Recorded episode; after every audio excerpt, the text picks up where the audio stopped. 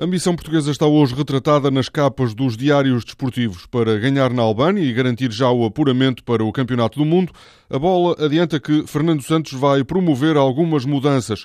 O ataque estará entregue a Cristiano Ronaldo e Dani. O Record antecipa uma possível mudança a meio campo. Para Fernando Santos, a palavra-chave para hoje é ganhar mas o selecionador prevê um jogo difícil. Uma equipa super motivada, que está perto de fazer um, de um feito histórico, e isso é uma motivação extra um povo que está atrás e que acredita muito que pela primeira vez na história a seleção da Albânia poderá estar presente na fase final do Campeonato da Europa. O jogo entre Portugal e Albânia começa às 8 menos um quarto da noite. Dos jogos de ontem merece destaque a derrota da Holanda na Turquia por 3-0. Os holandeses estão no quarto lugar do seu grupo e nesta altura correm um risco muito sério de falharem a presença no Campeonato da Europa. A Islândia assegurou a participação no Europeu, tal como a República Checa. Para os islandeses será uma estreia.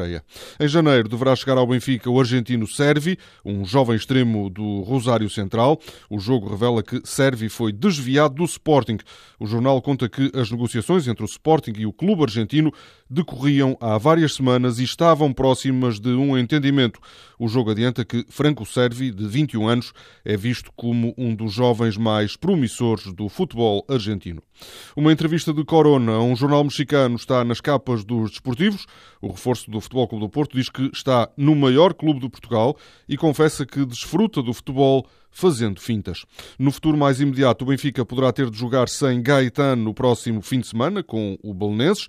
O argentino só chega do jogo pela sua seleção na véspera do desafio.